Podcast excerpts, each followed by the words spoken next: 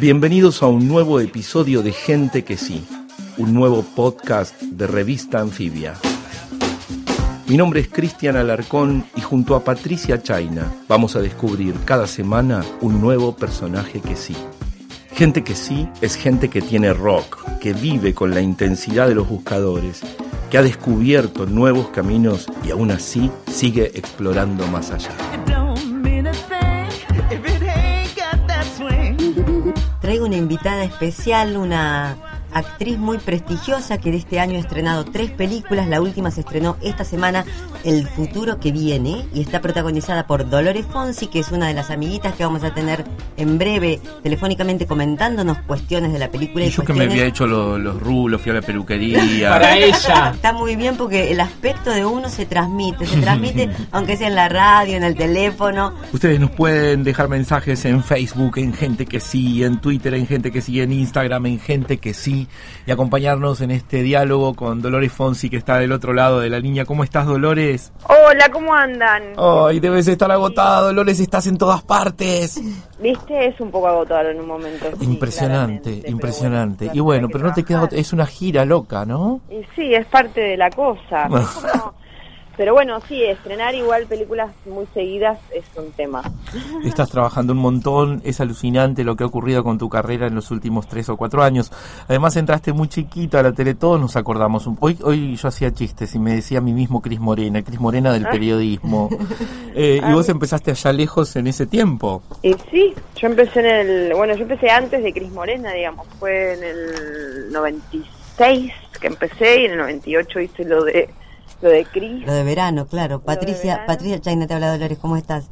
la, la nena fue antes, ¿no?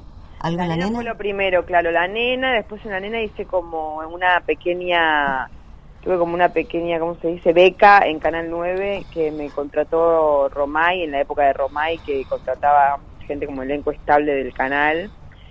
Y estuve seis meses terminando quinto año y trabajando en algunas novelas eh, que no le fueron muy bien y después a fin de ese año eh, eh, fui a eso bueno fue lo de verano claro y después a mí me llamaba la atención también revisando un poco tu, tu archivo que habías dejado verano para salir a hacer cine una de las películas fue Plata Quemada ¿no? qué decisión me fui de verano para hacer Plata Quemada exacto Dolores, esta película es, eh, a ver, primero mis amigas están encantadas, las que fueron, están pasándose ah. el dato, es una película de amigas. Bueno. Eh, digamos, creo que hay en ella como una esencia muy argentina, por un lado, que tiene que ver con cómo tramitamos nuestros vínculos. Dolores Fonsi no solo es eh, una gran actriz, es madre de dos criaturas divinas, eh, ha tenido unas relaciones muy intensas, es pareja del director Santiago Mitre, con quien hicieron La Cordillera, quizás una de las películas del año, em, y, administra y, y, aprendió a administrar sus vínculos, digamos. Y en esta película se convierte en un sujeto que tiene que vérselas con una amiga de toda la vida, de esas que tenías en el secundario, de las que no te separabas, que de pronto llega a tu casa, irrumpe en tu vida para bien y para mal. Sí. ¿Cómo ha sido en tu propia vida, Dolores, la relación con las chicas del secundario? ¿Te quedó alguna? Mira, la verdad no. Justo hoy, hoy contaba un poco que yo empecé a trabajar a, los 17 durante quinto año. Entonces estaba todo el mundo en, una y yo estaba trabajando. Obvio. Eh, entonces me perdí un poco terminar de, afianzar los vínculos del colegio. Eh, mis papás estaban separados, entonces yo todos los fines de semana me venía a Capital y mi mamá vivía en, Adrogué, mi colegio era, era en Adrogué, o sea que yo no podía como afianzar los vínculos mucho los fines de semana, ni, ni los veraneos, bueno, los veraneos en general nadie, porque cuando sos chicos no, no, no compartís veraneos casi, pero no, pero estaba como mitad un poco, mitad allá y un poco acá.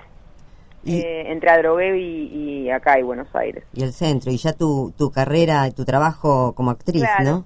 Y después ya empecé a trabajar a los 17, entonces ya estaba todo el mundo en una y yo en otra, entonces mis amigos como de la infancia serían de la, de la adolescencia tardía, que sería más tipo 19. ¿Y te quedó alguna, alguno de esos vínculos? ¿Se mantiene?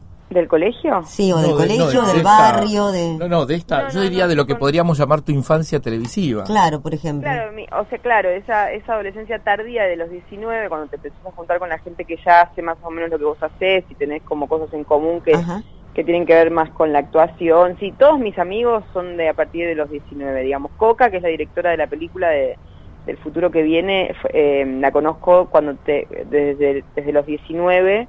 Ah, eh, ahí ya hay una amistad muy sólida. Claro, claro, claro. Eh, con ella hicimos Soy tu fan. Ella Claro. escribía los diálogos en el Sodero Mi Vida y nos- ahí nos hicimos muy amigas porque yo decía, ¿quién me escribe estas deformidades? Y era ella. y ella estaba chocha que yo decía la letra a- al pie de la letra porque me encantaban los textos, entonces fue como fue como un crash en ese momento. Y después hicimos eh, Soy tu fan, bueno, ahí nos hicimos muy amigas. Y Y te hiciste amiga de 20 Pilar ahora. Me dice amiga, es trabajar que te digan, bueno, tu trabajo es hacerte amiga de esta persona. Qué Bueno, maravilla. y que te toque Pilar, claramente, ¿no? Claro. Que, que facilita todo y que es una buena onda. ¿Cómo te das cuenta, Dolores, cuando tenés afinidad con alguien? ¿Cómo es esa percepción? Porque Mira, una actriz sabe mucho del ser humano, porque ha indagado en muchos personajes para poder ser todos esos. No sé si lo, no sé si nos, nos bueno, no sé, no sé si nos destacamos en, puede ser, depende qué tipo de actor seas. Si sos un actor empático, sí. Si sos un actor que está, que trabaja solo, no. Viste, hay distintas maneras de, de- de ser, digamos. Pilar claramente, o sea, creo que hay dos cosas claves. El sentido del humor, o sea, si haces un chiste y, y el otro lo casó, obviamente te- hay algo que, una complicidad clara, clarísima. Y otra cosa es la persona que se abre rápidamente. Si, si yo me junté con Pilar la primera vez, ya a los 10 minutos ya está, ella ya sabía, eh, no sé cómo decirte, cosas que, no sé, muy íntimas de mi vida, porque hay algo de eso, de abrir y de no ser solemne con lo que uno trae o acarrea, que, que pasa mucho con las amigas. Que si te encontrás con una amiga, tu amiga te va a decir si estás mal, estás no sé qué. Vos te podés dar cuenta perfecto de cómo está el otro y decírselo de una manera amorosa, como para que le haga un bien, de alguna manera, si te importa. ¿no? Si- los vínculos estos perpetuados en la historia, esta historia que te, que te une y todo, obviamente son de mucho tiempo, o te encontrás de repente con alguien que ya estamos grandes, ¿viste? Como para entender rápidamente qué, qué está escatimando el otro, qué... O como dicen en la película, como te dice ese personaje, parece que te conozco de toda la vida. Claro, sí. Pero eso tiene que ver con esa velocidad, me encanta lo que estás diciendo, tiene que ver con la velocidad que ocurre solo con algunos sujetos. Es decir, como si te hubiese aprendido antes, o parte importante de, de- de- A ver, yo creo que tiene que ver un poco, ¿sabes con qué? Con la resiliencia. Es decir, te alejaste del daño y aprendiste en el camino. Con lo cual, cuando te encontrás Claro. otro que hizo el mismo camino, ¿no? Exacto. ya está. Vamos. Yo creo que estamos, claro, que es, ah, eh, no sé, acortás mucho más, no perdemos más tiempo en este en esta instancia de la vida, no, me- no me hago la canchera, obviamente que pierdo el tiempo y sigo aprendiendo y todo, pero igual hay algo, mucha, o sea, muchos atajos que ya están construidos gracias a que ya nos equivocamos tanto, ¿no? Eh, Pero vos sos una sobreadaptada, Dolores. Sí, eso sí, una sobreadaptada. ¿Y cómo se construye una sobreadaptación de semejante volumen? No me parece bien ser tan sobreadaptada. En general Eh, dicen los terapeutas que no estaría tan bueno. Viste, mi terapeuta me dice exactamente eso, como que no está tan bueno, como que está bueno no creer que podés tanto sola o cargarte con tanta cosa y esas cuestiones. No sé, está en mí. Igual, viste, si sabes de astrología, yo no tanto, pero lo poco que sé es que... Estoy muy tentado a la carta astral, te digo, muy tentado. Ah, ah, Muy tentado, porque es- alrededor mío hay, hay intelectuales de ¿Nunca te mucho peso y no hay intelectual de peso que conozca en este momento que no se está haciendo la carta astral. Me están convenciendo. ah, yo la hice, sí. ¿Y? la hice ¿Qué onda? veces. No es bárbaro, pero bueno, son esos mapas que te presentan, o sea, vos te vas a hacer un mapeo de tu vida, de tu pasado, de tu presente y de tu futuro en función de cómo estás hoy. Y esa carta, bueno, determina ciertas cosas que te orientan y hay cosas como que decís, ah, está bueno que cuando yo esté de tal manera me acuerde que la luna en casa 8, no sé qué, bueno, yo ya no, no- no me acuerdo, pero en un momento te da un alivio de algo. como Claro. ¿De qué ah, signo por- sos? Yo soy de cáncer asis- asistente. Asistida por- Asistida, ascendente en Aries con luna en Capricornio. Y parece que la luna en Capricornio, eh, bueno, Pilar es luna en Capricornio. Ah, Capricornio es ¿Y bueno. qué hace? ¿Calma la luna en No, Capricornio? no, no, no, no. La luna en Capricornio es la sobreadaptación. Es, Ah, es, es, es- es la luna que, que puede sola, que no quiere molestar, que quiere que la quieran, entonces no provoca ningún tipo de conflicto de nada, nunca, jamás. Este, te lee antes que vos tengas que decir algo. Como alguien Ay, que no, está me muy- temo que tengo un, un cacho de luna en Capricornio. Ah, viste, puede me ser. temo que tengo un cacho de luna en Capricornio. O sea, te convierte en alguien muy empático, en ese sentido, porque estás atento al Claro, otro y, claro, y percibís al otro. para caerle bien a todo el mundo, Mm. entonces la cazás al vuelo si tenés un poco de, de, de, no sé, de, de piolismo. De roce, de roce. Un poco de noche, Dolores. Violismo me gustó un poco de también. calle. Sí. Un poco de onda, claro, te, bueno, la luna en Capricornio es esa condena, digamos. Como, esto es lo que entendí según cosas. ¿eh? Mira, También yo creo que no se trata, eh, Dolores, tanto de comprender lo que te dice uno de estos este, metafísicos eh, astrológicos, sino de convencerse de que es así. Digamos que, que- sea verosímil para uno. No, Yo, a mí me basta con que sea verosímil. Claro, a mí me, cuando me dijeron, ah, es que vos sos luna en Capricornio, Pilar me dijo, vos sos luna en Capricornio con razón, y yo qué, y me explicó un poco y ahí dije, ah, ok, sí, soy sobreadaptada. ¿Pero por qué lo decías vos que soy sobreadaptada? Porque yo te estudié toda. Imagínate que te- estoy haciendo esta entrevista profesionalmente. Dolores, parece que todo es espontáneo porque soy un sobreadaptado. claro, también. Escúchame, una cosa que, que perdón, ahí voy Patri, este, una cosa que, que creo que puede llegar a ser eh, eh, posible allí es, no hay terreno para la queja, ¿no? Claro, la queja es un Qué poco silencio. como un reflejo de la debilidad, de alguna manera. Y hay algo como de la debilidad no, no, no nos es permitido en algunos Ujú. casos. ¿Viste? Como tenés que estar al frente, pudiendo hacer todo, sosteniendo todo, bla, bla, bla. Entonces la queja convierte... Igual sí hay lugar para la queja, olvídate, ¿sabes cómo me quejo yo cuando puedo? Pero sobre todo con amigas me quejo, ¿ves? Volviendo a la película. Pero en un espacio de confianza. Con mis amigas o, o amigos eh, son eso, el descanso y, el, y poder decir, che, ¿cómo estás con tal? Eh, Ay, no sabes lo que me hizo. no, no, ¿cómo estás con tal situación? ¿Viste? Con, Mm. con- entonces ya el otro ya te lee en, en un segundo cómo está tu voz en función de lo que le acabas de preguntar y yo, bueno, Ya está. Te mira, te mira y te ve aunque no te esté viendo. Exacto, y uno llora, ¿viste? Aunque el otro no esté ahí, y vos decís, "Ay, bueno, te cuento. Igual hay días y días, igual no porque me pase nada especialmente Trágico. caótico, sino porque los amigos te leen rápidamente. Claro. Claro. Dolores, sobre este año tan fructífero para vos en relación al cine, donde tenés tres películas estrenadas, Nieve Negra, La Cordillera y ahora El Futuro que viene, una cosa que pensaba recién era si hay algo de cada personaje que a vos te va quedando, si hay algún tic, algún gesto, hay algún algo de tu personalidad que eh, identificado con el personaje lo tomás o digamos algo que el personaje le deje a Dolores, no Ay, solo qué horror, Patricia, me que- muero, imagínate. Ah, No, no, porque pasa algo a ver, que yo cuando hago pel- las películas trato de, de transformarme eh, físicamente, más allá de, de cumplir con las escenas y los objetivos de la película. Pero entonces, por ejemplo, para la cordillera me tuve que rapar toda la parte de arriba de la cabeza, como, o sea, tenía pelo muy largo atrás y, y todo el ca o sea, toda la parte de arriba, la cesera literal, corta, rapada. Y ahora Mm. estoy padeciendo, me acuerdo de ese personaje todos los días porque tengo el pelo como muy corto arriba y todo muy desparejo. Bueno, en fin, cositas que uno hace, sacrificios que hace por los personajes para, para habituarlos y para a mí me sirve muchísimo eh, transformar o pensar de qué manera. o sea, el pelo lo leí, se lo leía a Meryl Streep, no me estoy haciendo la original, ¿eh? Ella decía que, que leía un guion y pensando en el pelo del personaje casaba un poco eh, todo lo demás. Fundamental. Vos sabés que María Moreno, vos, vos, vos te gusta María Moreno, me imagino. La escritora María que hizo Blackout, esta, Ah. esta novela sobre su vida alcohólica y su relación con los varones de la cultura argentina. María Moreno tiene un Sí, lo texto. tengo el libro, sí, sí, sí. Sí, la, la tenés seguro.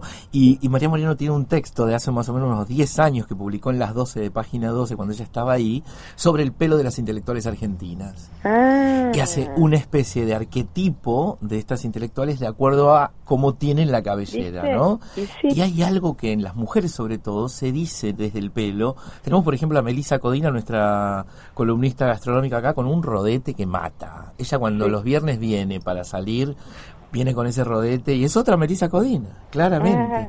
y yo te vi No, con el rodete claro. ese que te clavaron en la cordillera, te mataron. Te mataron. El, el peinado El ese. peinado ese.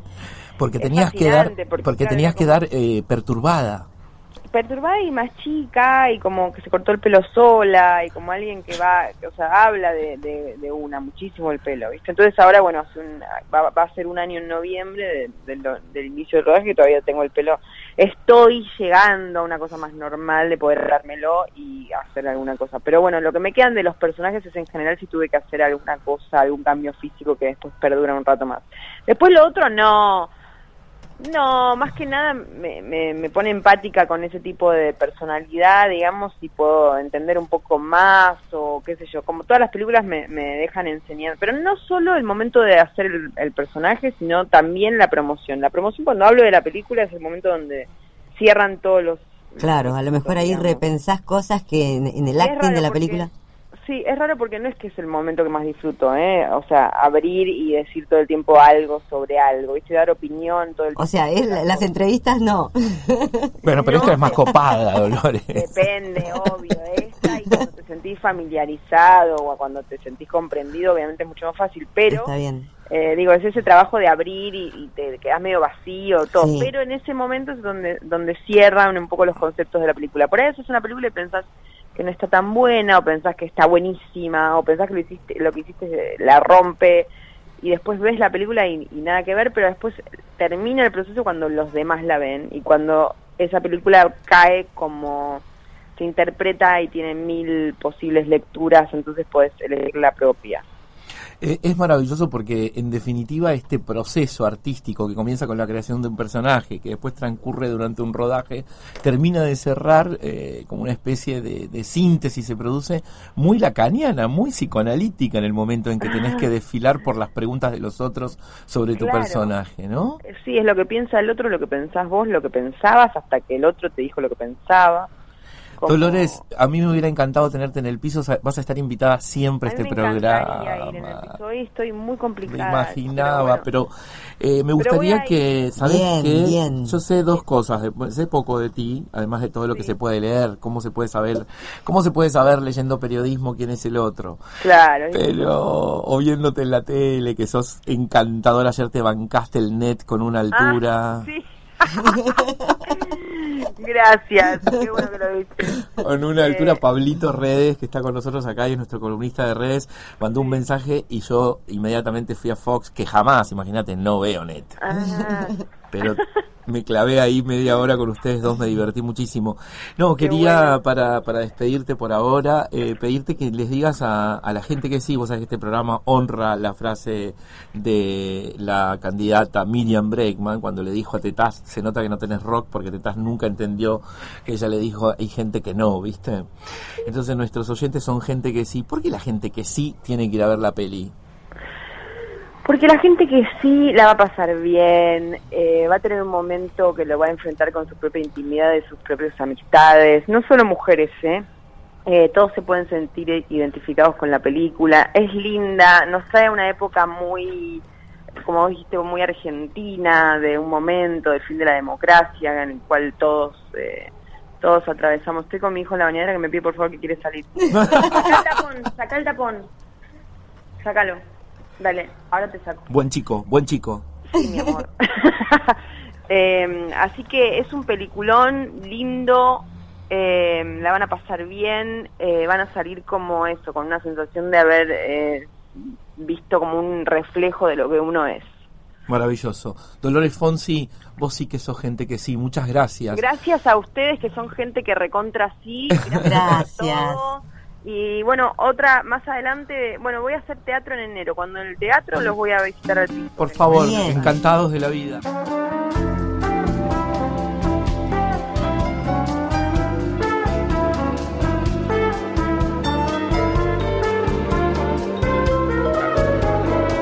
En revistanfibia.com vas a encontrar más links y contenido sobre el protagonista que conocimos en este capítulo. Escuchad todos los episodios de Gente que sí, de Todo es Fake y de Batalla Cultural, los podcasts de Revista Anfibia, en Spotify, Apple Podcasts y en tu aplicación favorita. Mi nombre es Cristian Alarcón y esto fue Gente que sí.